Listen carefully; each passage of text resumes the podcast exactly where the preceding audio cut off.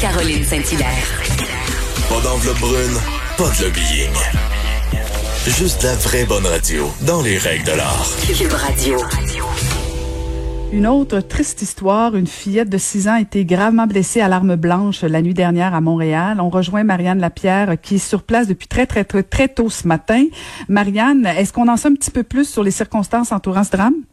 On a appris notamment dans la dernière heure, Caroline, que la dame qui était sur place au moment où les policiers sont arrivés euh, est bien la mère de cette fillette de 6 ans. Donc, euh, c'est un détail là, qu'on ne voulait pas nous euh, donner jusqu'à présent, mais vraiment dans la dernière minute, euh, le SPVM qui nous a confirmé que le lien qui unit finalement cette dame que les policiers veulent questionner et la victime, eh bien, c'est vraiment la mère et la fille. vous avez raison, on est ici depuis très tôt, on parle avec des voisins, on parle avec des connaissances. Euh, c'est vraiment le choc. On ne comprend pas ce qui a bien pu se passer ici ça se passe dans un euh, duplex, en fait un logement, le haut d'un euh, duplex de la rue des Hôtels, pas très loin de Schlaga, dans le secteur euh, Mercier à Montréal. Trois heures du matin, les policiers sont appelés au départ pour des bruits, des cris entendus dans un logement. Ils arrivent sur place et il y a donc cette femme, une femme de 36 ans, elle est à l'extérieur.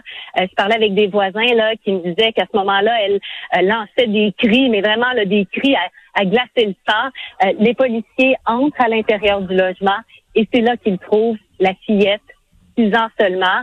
Elle est blessée gravement, très gravement à l'arme blanche. On comprend qu'elle a été poignardée.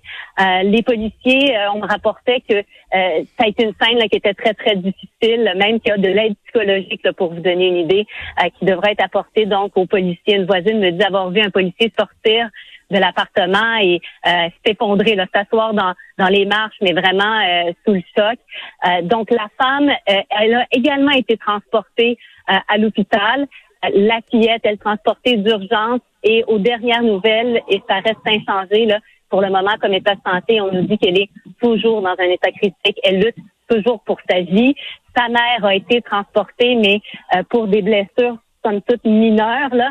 Euh, et donc, euh, pour le moment, euh, on est en attente qu'elle soit questionnée, qu'elle soit rencontrée pour comprendre ce qui est arrivé. J'ai posé la question à Raphaël Bergeron, porte-parole du SPVM, à savoir est-ce qu'on exclut l'hypothèse comme quoi il pourrait y avoir une troisième personne qui se trouvait au courant de la nuit dans le logement? Pour le moment, on nous parle vraiment de deux personnes là, selon les premières informations, les premiers éléments d'enquête euh, vraiment, on nous dit que c'était la mère et la fille qui se trouvaient donc à l'intérieur euh, du logement. Et j'ai pu parler avec notamment la propriétaire de l'immeuble, euh, parce qu'il faut savoir que la mère et la fille habitaient l'endroit depuis à peu près un an.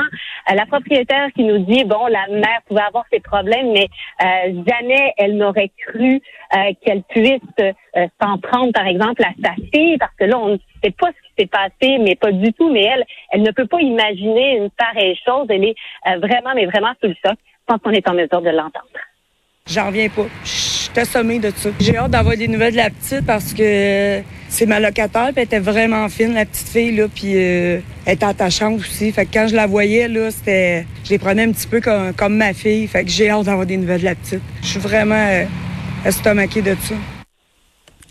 Quelle triste histoire, ah. Marianne. Ah, c'est, à ce moment-ci, c'est impossible de savoir est-ce que les policiers, par exemple, Caroline, s'étaient déjà présentés à cette adresse euh, pour mm. bon des, questions de, de, violence ou de, de bruit, de cris.